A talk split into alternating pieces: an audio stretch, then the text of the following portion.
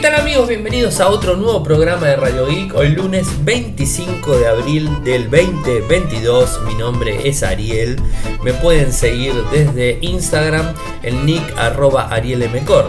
Y bueno, como todos los días realizamos un resumen de las noticias que han acontecido en materia de tecnología a lo largo de todo el mundo. Y bueno, tengo varias cosas para contarles, pero en el cierre quiero eh, contarles eh, mis, primeras este, incursiones eh, con Ubuntu 22.04 que vamos a principio del programa les cuento que lo tuve que quitar y volverme a la anterior LTS la 2004 les voy a explicar el motivo y las cuestiones de el porqué de mi decisión de retroceder unos cuantos añitos hacia atrás, que por supuesto tiene soporte porque es LTS igual que la 2204. Pero bueno, ahora les voy a contar, mm, digamos, el motivo.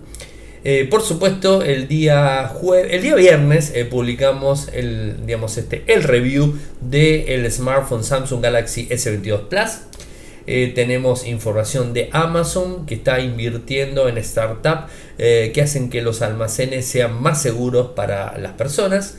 Adiós a 20. Mm, esto la verdad que me, pone mal porque utilizo 20 en Argentina. Pero en principio me parece que es España. Ahora vemos.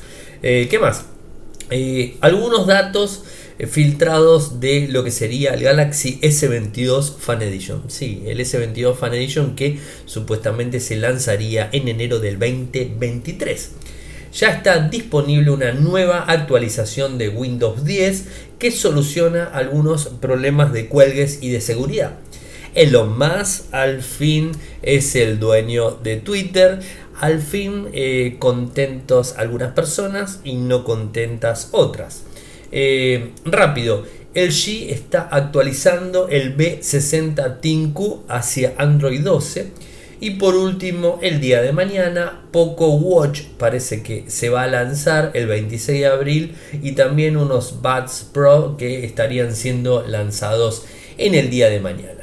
Sobre el S22 Plus, mucho para contarles no tengo, ya lo conté todo el viernes, así que está disponible y pueden realizar sus comentarios y todo lo, que tenga que ver. Un dispositivo que me gustó mucho y que la verdad le agradezco a Samsung el préstamo eh, para poder probarlo. Ahora estoy esperando el S22 Plus. Y realmente lo que estoy esperando son las tabletas, o sea, las últimas Galaxy Tab. O sea, estoy esperando eh, probar esas tabletas, algo que, que, me tiene muy así este, ansioso. Amazon invierte en varias startups que hacen que los almacenes sean más seguros para los humanos. Esto está haciendo en un fondo de innovación industrial de mil millones de dólares para fomentar la innovación en el cumplimiento del cliente, la logística y la cadena de suministro y así apoyar a las nuevas empresas con financiación vemos una oportunidad de mirar más allá de nuestras propias experiencias y empoderar a las empresas que están desarrollando tecnología emergentes en operaciones de cumplimiento de clientes, logística y cadenas de suministro. Así lo dijo Alex Ceballos, Encarnación, vicepresidente de Desarrollo Corporativo Mundial de Amazon. Y además dijo, estamos entusiasmados de ayudar al avance de estas tecnologías a medida que las compras en línea se vuelven aún más importantes para las personas que buscan más comodidad y ahorro de tiempo. La idea justamente es brindar eh, opciones eh, para la entrega de productos en determinados lugares donde quizás sea un poco más complicado para eh, una persona poder llegar. y bueno, e, ese tipo, ese tipo de cuestiones que, que, va a estar la ronda inicial de inversiones está orientado, este fondo de innovación industrial está orientado a ese primer foco. Y una noticia que hoy la leí en muchos lados, y más que nada en medios españoles, no les voy a mentir, y tiene que ver con Twenty. A ver, les hago eh, un, pequeño eh, recuento de, lo que es Twenty. Twenty nació como una red social eh, por el año 2006. O sea, era una red social, de hecho, de hecho llegó a tener el apodo de Facebook en español. Era una red social muy similar a, a, Facebook eh, con menos prestaciones y funciones en sí. Telefónica la compró en el 2010 por 70 millones de euros y después lo que hizo es pasarla a, digamos, a funcionar como una OMB, que vendría a ser un operador móvil virtual, ¿no? Eh, y se llamaba Tu. Después pasó a ser Twenty Móvil hasta que terminó siendo Twenty. Eh, aquí en Argentina también llegó, de hecho tengo que confesarles que eh, nuestros tres dispositivos, o mejor dicho, nuestras tres líneas de casa, la mía, la de Cami y la de Cloud, los tres tenemos Twenty hace varios años, por lo menos cuatro años seguro, y la verdad que muy contentos del servicio, eh, sin inconvenientes, hay que tener algún que otro eh, tema en la cabeza eh, por, por, cuestiones de, de, lo que es el pago mensual, el débito automático de, de el abono, entre comillas, porque es un sistema prepago económico o un sistema, digamos, este mensual económico, es una OMB justamente una operadora móvil virtual y que no tiene eh, lo que sería, eh, por ejemplo, un call center, no tenés este, una oficina comercial para ir a realizar cualquier reclamo, todo lo manejas por las redes sociales eh, o por la aplicación de Twenty directamente. En principio, para mí funciona más que bien. Yo, por suerte, no tengo ningún tipo de quejas en, en tema Argentina. Pero al parecer eh, Telefónica, que es la empresa matriz que está en España, por supuesto, decidió en el 2018 comprar eh, o lanzar O2. Eh, y bueno, automáticamente salió en su momento algunos rumores, que ya han pasado cuatro años, así que no se dieron, de la desaparición de Twenty. al parecer, eh, al parecer la OMB de, de 20 va a dejar de existir el primero de junio, justo el día de mi cumpleaños. Bueno, eh, me encanta decirlo, disculpen. Eh, el primero de junio del 2022, supuestamente 20 va a dejar, digamos, de, de existir para pasar directamente los, los clientes a ser usuarios de O2. Bueno, esto sería una de las ideas en principio eh, para, la gente Telefónica eh, y llevarlo a cabo. Eh, y por supuesto O2 es, una compañía que, tiene, mejor dicho, es un sistema, digamos, de tampoco es un servicio de comunicación, disculpen, digamos, más económico eh, y que la idea justamente es que los usuarios de Twenty se pasen eh, a O2 eh, con planes más económicos. Inclusive se dio a conocer de alguna, de alguna forma digamos, este, una información directa en donde algunos de los empleados de Twenty están pasando a trabajar directamente en O2. Así que bueno, eso sería un poco la historia. Inclusive algunos, eh, algunos este, clientes de Twenty en España, vuelvo a repetir, eh, han recibido eh, algunos correos electrónicos invitándolos a cambiarse a O2 para, para, mejorar sus condiciones de, uso del servicio sin perder ningún tipo de, de, funcionalidad y al mismo costo. Esa es un poco la idea que está manejando Telefónica. Así que supuestamente esa sería la historia. Veremos eh, qué sucede por estos lados aquí en Argentina. Lo que pasa que eh, Twenty no tuvo gran pegada eh, digamos, en España en sí. Este, y bueno, esa seguramente es lo que los impulsó o lo que los va a impulsar a cerrar Twenty directamente allá. Aquí en Argentina creo que, tuvo buena, digamos, eh, buena, eh, buena predisposición de, los usuarios, muy buen marketing a principio. Eh, y muchos geeks, mi caso puntual, de Movistar que tenía, me pasé a, lo que era Twenty, que en definitiva, si me fijo en la configuración del, digamos, del equipo, del smartphone, tengo digamos, este, las configuraciones de Movistar. Utilizo las antenas de Movistar, así que digamos, no, no tengo mucha, mucha diferencia en, ese sentido. Veremos eh, si hay algún cambio aquí en Argentina. Lo que sí estamos viendo bastante, una comunicación bastante agresiva de Movistar prepago en Argentina. Yo no sé si ustedes los que residen en el país la habrán visto o habrán prestado atención. Es como que la comunicación de prepago en Movistar se está haciendo cada vez eh, más grande. Quizás este, en algún momento, a ver, lo digo, no lo sé, eh, la gente de, Movistar eh, en el país decide eliminar Twenty y pasarnos a todos los que manejamos, que utilizamos Twenty a Movistar prepago. La verdad que no lo sé y no podría confirmarles. Como tampoco puedo confirmarles de forma oficial que Twenty España va a cerrar.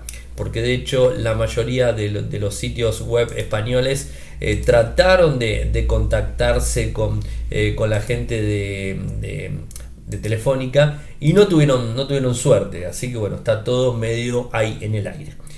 Y algo que, tenemos este, para mencionar tiene que ver con el eh, Samsung Galaxy S22 Fan Edition. Sí, hablo bien, hablo del S22 Fan Edition, el S21 Fan Edition que se lanzó el 4 de enero del 2022, en donde realmente se debería haber lanzado en septiembre del 2021, como el S20, por ejemplo, Fan Edition. Pero todos sabemos que hubo problemas eh, con los insumos, eh, con los microprocesadores y eso generó el retraso que a su vez se canibalizó directamente con el S22 que un mes y días después estaba siendo lanzado de forma internacional y es como que no terminaba de, cuadrar.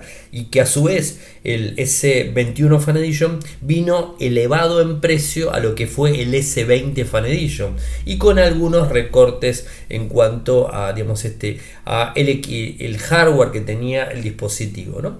Eh, así que toda una, una historia mm, relacionada con, con, este dispositivo. Y ya se está hablando del S22 Fan Edition que no sabemos si Samsung lo va a estar lanzando en septiembre, eh, digamos, este, adhiriendo al calendario original o lo va a estar lanzando en enero del 2023, eh, digamos, este, eh, anexándose al calendario 2022. No lo sabemos.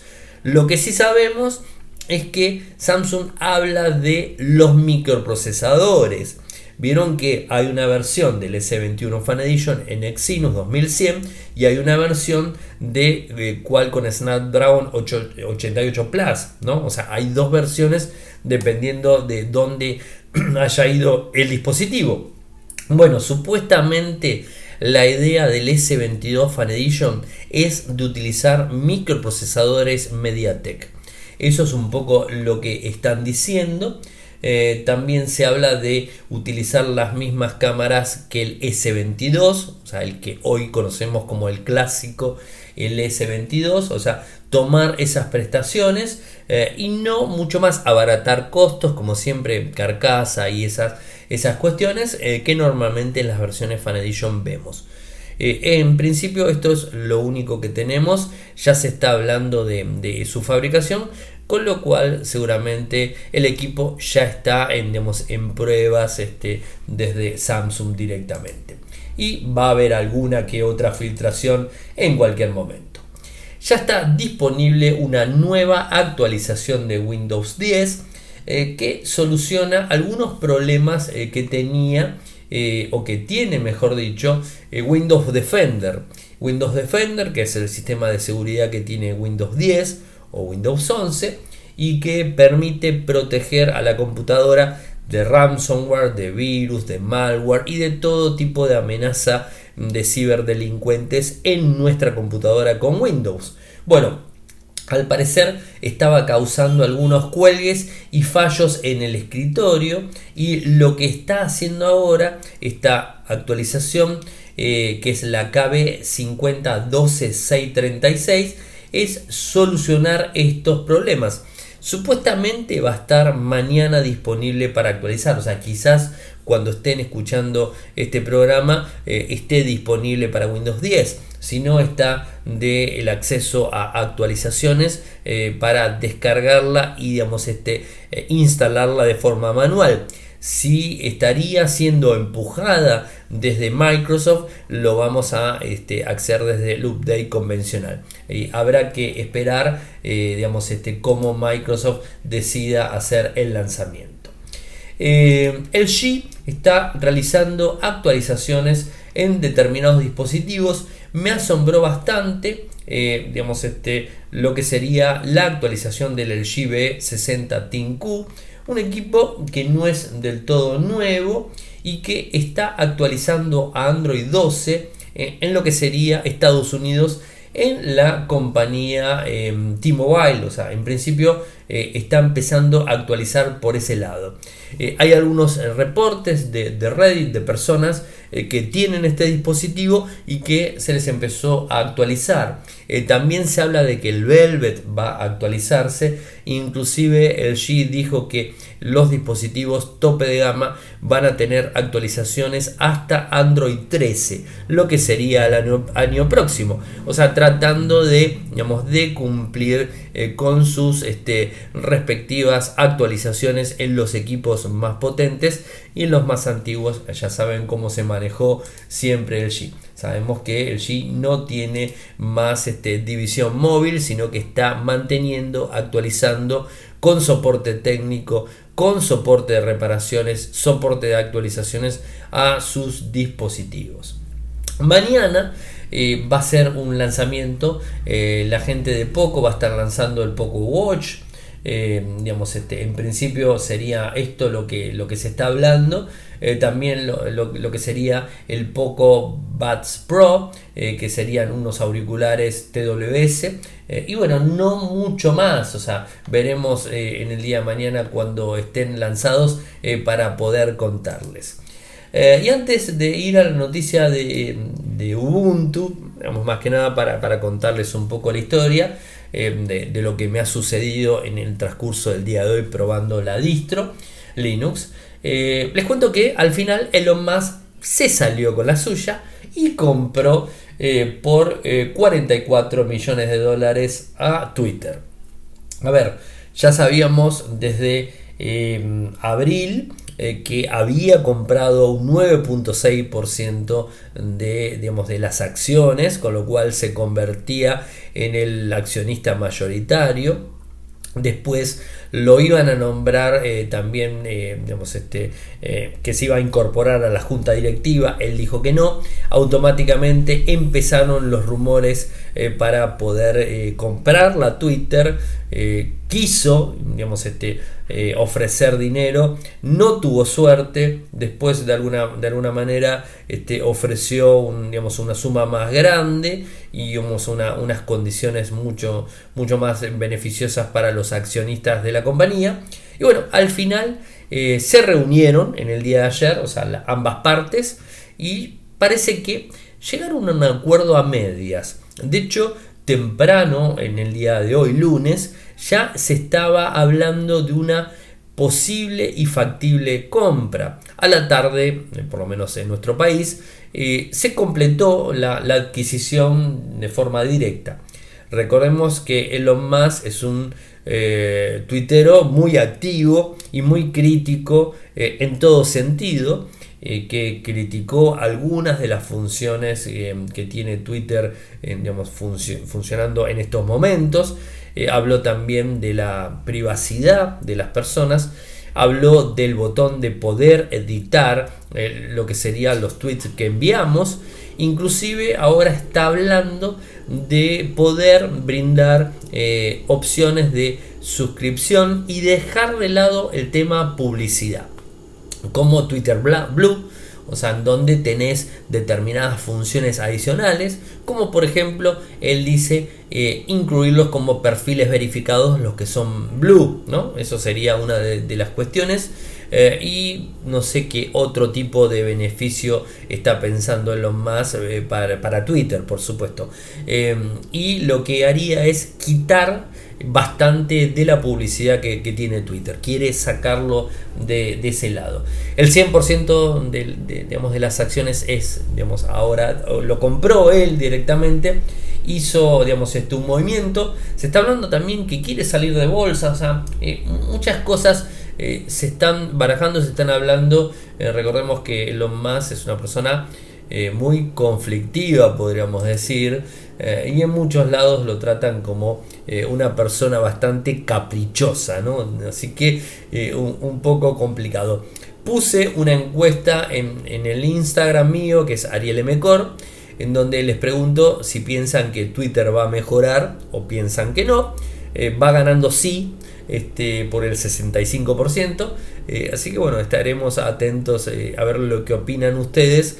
Pero más allá de lo que opinemos nosotros y si estemos o no de acuerdo, la realidad es que Elon Musk va a hacer lo que quiere con Twitter.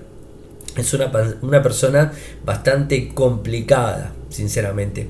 A mí no me, no me termina mucho de gustar la, situación, pero bueno, es lo que, lo que vamos a tener los, los usuarios de Twitter. Eh, y bueno, tendremos que acomodarnos a, a, sus historias y a sus modificaciones que seguramente van a ser constantes.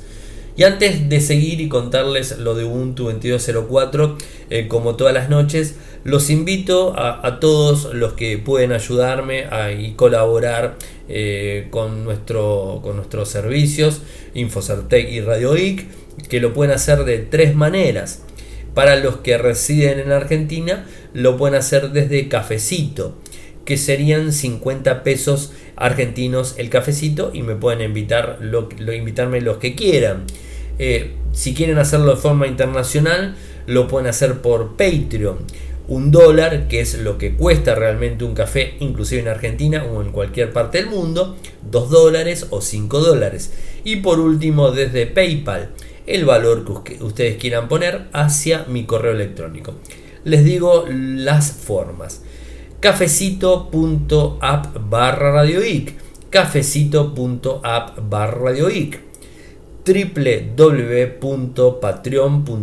barra www.patreon.com y mi correo personal para PayPal es arielmcor.gmail.com en donde me pueden por supuesto no solamente enviar eh, vía PayPal sino también cualquier tipo de consultas que quieran hacerme y que con gusto se las iré respondiendo.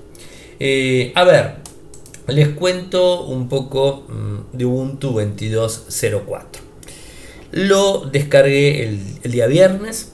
Eh, lo, tenía ahí la imagen ISO para, instalarla, por supuesto. Eh, no quise hacerlo el fin de semana porque sinceramente quise descansar. Y dije, bueno, el lunes, un poco más fresco después de haber descansado algo el fin de semana, me siento a la mañana temprano, 7 y media de la mañana estaba sentado detrás de la computadora. El fin de semana lo que sí hice fue un backup completo les cuento que del Vamos nunca actualizo distribución. Nunca. Desde el año 2003 eh, que eh, uso Linux, no uso Windows.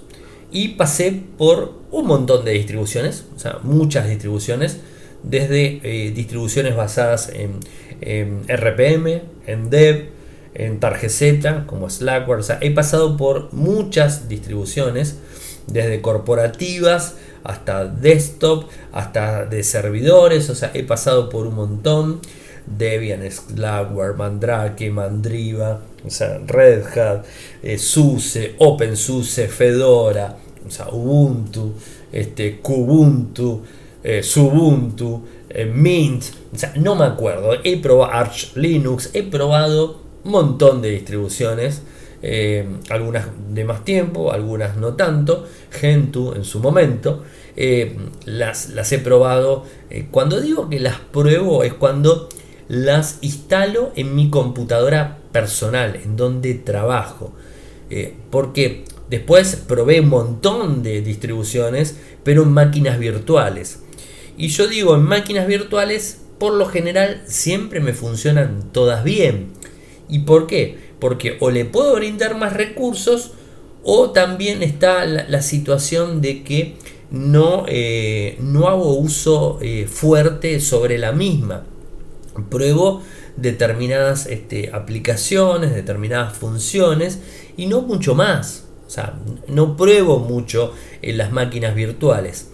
Puedo eh, utilizar una máquina virtual que lo voy a hacer para el 2204, hacer un tutorial de instalación de cero y este, puedo hacer eh, lo, que sería la instalación base instalar aplicaciones y mostrarles cómo digamos, este, armar la distro para, para, utilizarla. Eso sí lo puedo hacer. Pero cuando digo que pruebo directamente, la pruebo en mi disco rígido, en mi computadora. Y lo que hago es este, agarrar los home directory, o sea, los eh, directorios de usuario, los copio en un disco externo USB completo, los copio tal cual y después desconecto el disco USB, me tomo esa precaución porque ya he tenido problemas, desconecto el disco USB, pongo el pendrive, instalo de cero. Tiro las particiones, o sea, elimino las particiones, creo las particiones, formateo las particiones, le brindo la seguridad correspondiente, hago la instalación, y digamos, este, la típica eh, con, eso sí, eh, en el caso Ubuntu, con software privativo para poder utilizar, por ejemplo, la placa Wi-Fi o la placa de video o ese tipo de cosas. Eh, y bueno, instalo. Después que hago eso, tengo una lista completa de aplicaciones que utilizo. Las instalo a todas, o sea, todas de una, o sea, las tengo todas copiadas en, un, este, en un texto y hago eh, con, el sudo apt-get install, le doy completo, las instalo todas completas, termina de instalar y empiezo a restaurar la información hacia los lugares correspondientes. O sea, eso es lo que hago. ahora, me encuentro con que eh, eh, impone de forma muy, muy fuerte eh, Ubuntu 22.04, impone de forma muy fuerte Snap. Acá quiero hacer una aclaración importante. yo no instalo distribuciones que estén de Linux, de Ubuntu, que estén fuera del LTS. Yo las que están fuera del LTS las tomo como distribuciones beta. Porque en definitiva es así. Lo que hace Ubuntu de 20.04 a 22.04 fue lanzando cada seis meses diferentes versiones de distribución. Y cada seis meses tenías que ir actualizando. ¿Por qué? Porque realmente el soporte se iba cayendo. Entonces este, no hago eso eh, instalo la, la LTS, tengo 5 años de soporte y la sigo usando durante 5 años y después en algún transcurso del tiempo hago el cambio y me voy a la otra. Esta vez me apresuré bastante, un error que lo cometí varias veces, tengo que reconocerlo, por apurado y además para poder contarles a ustedes la experiencia que, he tenido, ¿no? Entonces este salió la semana pasada y hoy lunes la instalé. O sea, como que la instalé bastante apresurada. Esto suele suceder también en Windows, suele suceder también en Android, suele suceder en iOS, en Mac OS, suele pasar que a veces la última versión tiene algunos errores que tienen que pulir y te terminan fallando determinadas cosas. Aunque en la versión Ubuntu LTS por lo general no sucede. Tendría que suceder eso porque es una versión que viene siendo pulida durante varias versiones intermedias. ¿no? Pero sucede. Bueno, instalé la, la distribución, configuré las cuentas de Gmail para poder tener acceso, te brinda la posibilidad de OneDrive, te brinda la posibilidad de Flickr, te brinda la posibilidad de instalar un montón de servicios en la nube. La verdad que está muy integrada, es muy linda, se ve muy bien. Este, tiene diferentes configuraciones. Bueno, puedes correr el menú del lateral abajo. Eso lo hacen, lo hace la mayoría de versiones de Ubuntu también. Pero bueno, se puede hacer muchas cosas gráficas eh, que creo que son interesantes. El problema eh, se me suscitó cuando eh, quise correr aplicaciones que había instalado.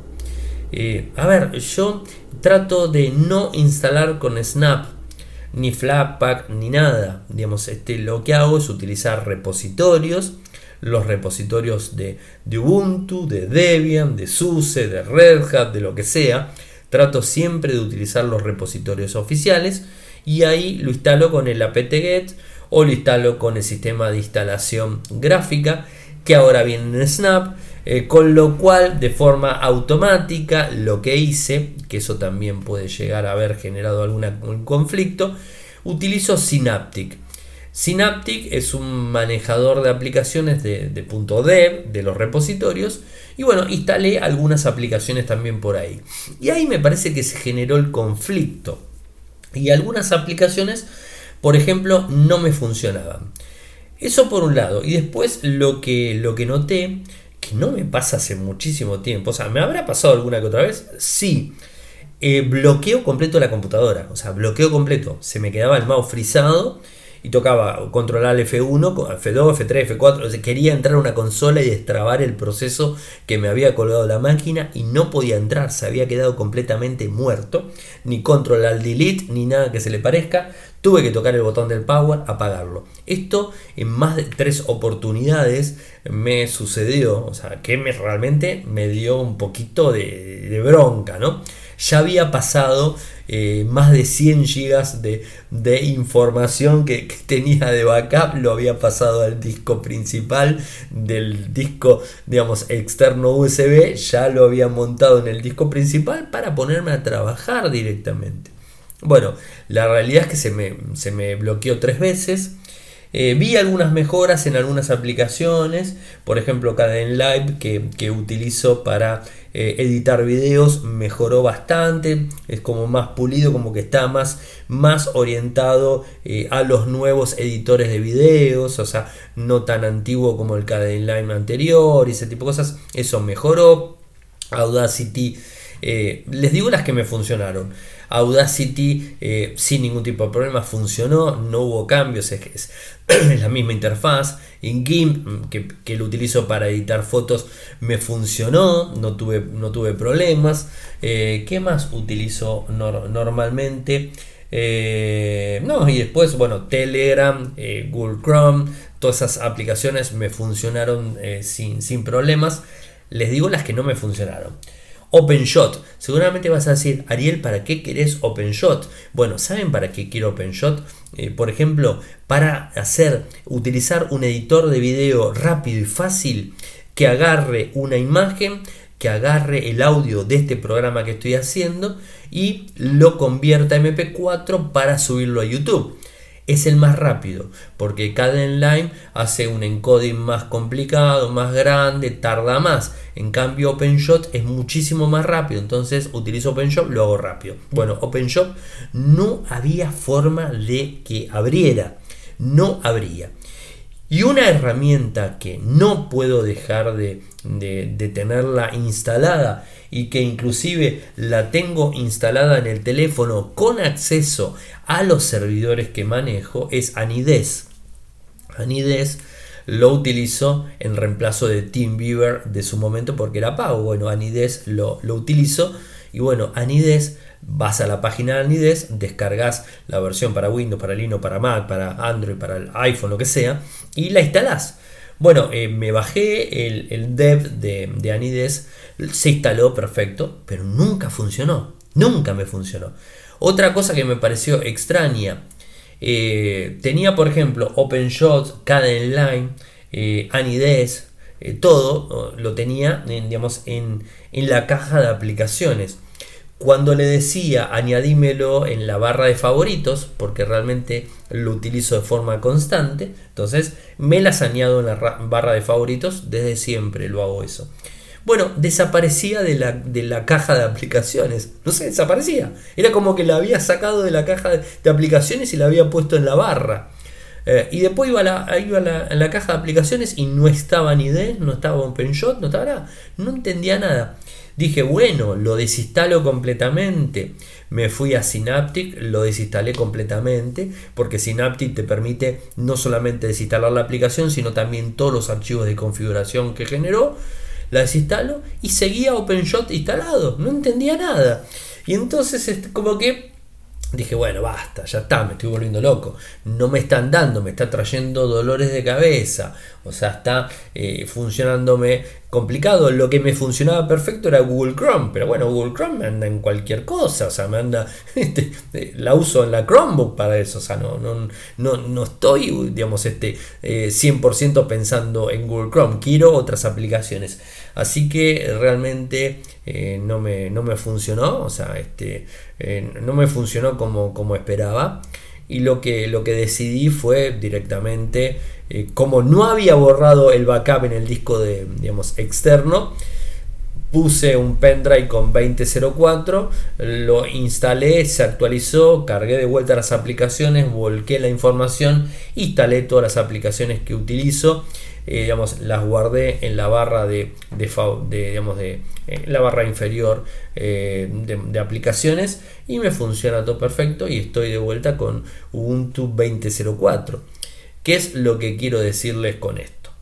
En principio, Ubuntu se está orientando mucho a Snap. Inclusive ya lo viene haciendo, de hecho la 2004 también te lo muestra. Cuando vos terminás de instalar el 2004, te muestra lo que sería Snap y te dice, ¿quiere instalar Spotify, por ejemplo? ¿Quiere instalar VLC? Entonces vos haces clic, clic, clic, clic, clic, Skype, por ejemplo, OBS, por ejemplo, y haces clic en cada uno de ellos y cuando terminás y le das hecho, te los instala. Está bien, eso lo hace. Acá en 2204 hace lo mismo, pero cuando vos instalás en dev, o sea, con los repositorios dev, ahí me, me, parece que genera el conflicto, ¿no? Es como que se está orientando directamente a Snap eh, y quizás lo que debería ser este Ubuntu, o sea, mi humilde opinión, es decirte, ¿querés usar Snap o querés usar la instalación clásica de aplicaciones mediante repositorio de dev directamente, lo que son los puntos dev? Entonces, vos elegís si instalas uno, instalas el otro.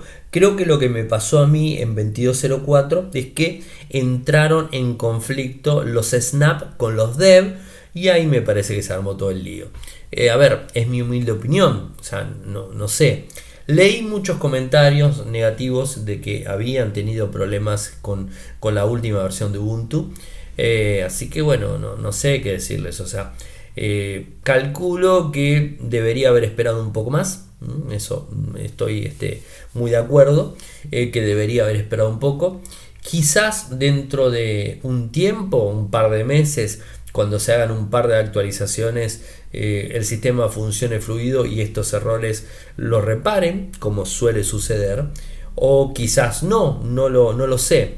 lo, que siempre hago eh, y que inclusive me pasó de la 1804 a la 2004, tardé mucho tiempo en, actualizar. Seguí con 1804 mucho tiempo después que había salido la 2004.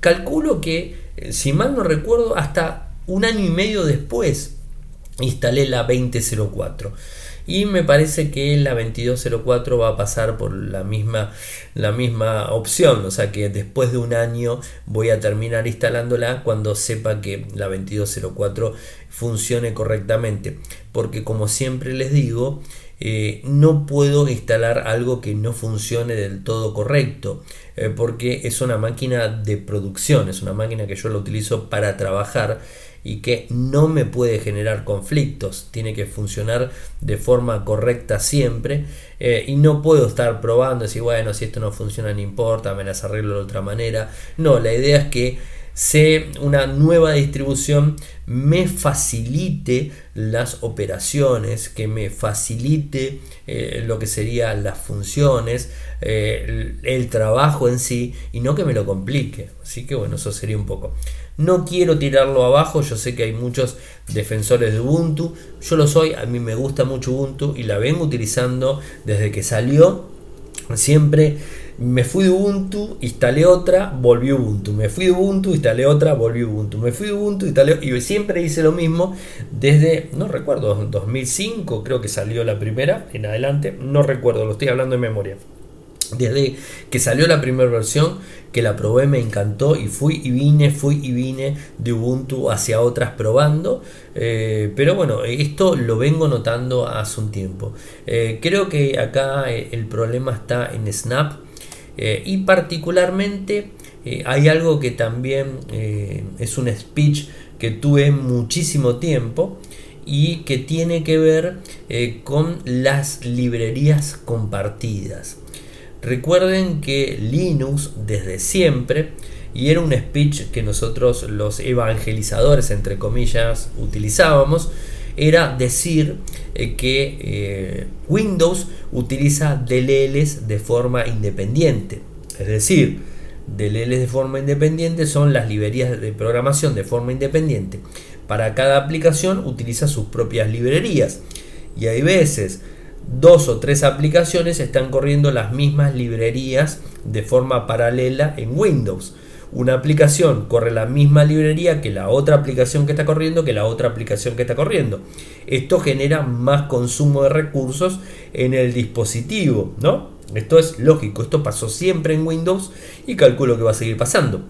En Linux no era así. Linux por utilizar dev y por utilizar eh, dependencias, librerías dependientes, lo que hacía era, si tenías una aplicación que corría determinada librería, cuando ejecutabas otra aplicación que necesitaba la misma librería, estaba utilizándola de forma compartida. ¿no? Entonces, de esa forma, las instalaciones y las ejecuciones de los programas eran mucho más fluidos, o sea, consumía menos recursos.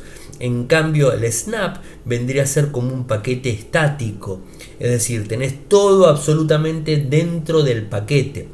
Es más cómodo la instalación, no voy a decir que no. Eh, para, eh, digamos, este, novato que quiere instalar, es mucho más rápido instalar una aplicación Snap o una Flatpak eh, que instalar un punto dev, ¿no? O sea, desde consola o desde Snap, Synaptic o de alguna aplicación, o sea, lo entiendo, es más fácil, pero a su vez consume más recursos. Y ahí voy y ya termino. Creo que el problema que, descubrí es que Ubuntu 22.04 necesita más poderío de computadora, de hardware, que versiones anteriores. O sea, que inclusive que el 2004, ¿no? que se lanzó en el 2020. O sea, necesita eh, más poderío de hardware. Que si mi dispositivo, mi escritorio, habría tenido más potencia, seguramente el 2204 lo habría corrido mucho mejor pero ahí rompemos con, otro, eh, con otra eh, ley de fuego que tiene Linux, que Linux siempre funcionó en hardware más modesto que Windows, porque si no se empieza a convertir en Windows. Entonces a lo que voy, realmente Ubuntu se quiere empezar a convertir en Ubuntu, eh, perdón, en Linux, en Windows, oh, mal, en Windows. O sea, eso es lo que no me termina de cerrar.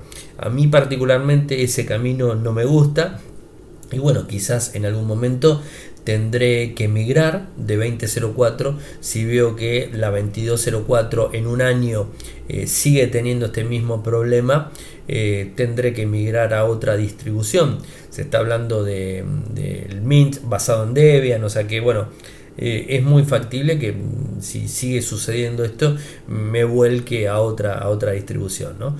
Pero bueno, esperemos que no pase y que de alguna forma eh, no pierda su popularidad, su fuerza y todo su empuje que tiene Ubuntu durante tanto tiempo, porque hizo muchísimo por el software libre y por Linux, algo que realmente me parece que ahora la está embarrando un poco. Opiniones personales mías, o sea, ustedes pueden decirme si está ok, si piensan esto o no. Eh, más que nada los usuarios de, Ubuntu, ¿no? por supuesto, o de Linux en sí. Gente, eh, un poco extenso el programa del día de hoy. Saben que pueden seguirme desde Twitter. El nick es arroba arielmcor. En Instagram es arroba arielmcor. En Telegram nuestro canal Radio y Podcast. Eh, nuestro sitio de YouTube, youtube.com barra Infocertec, no sé si lo dije, lo repito, en nuestro sitio web, en Argentina, infocertec.com.ar, en Latinoamérica, infocertecla.com. Muchas gracias por escucharme y será hasta mañana. Chau, chau.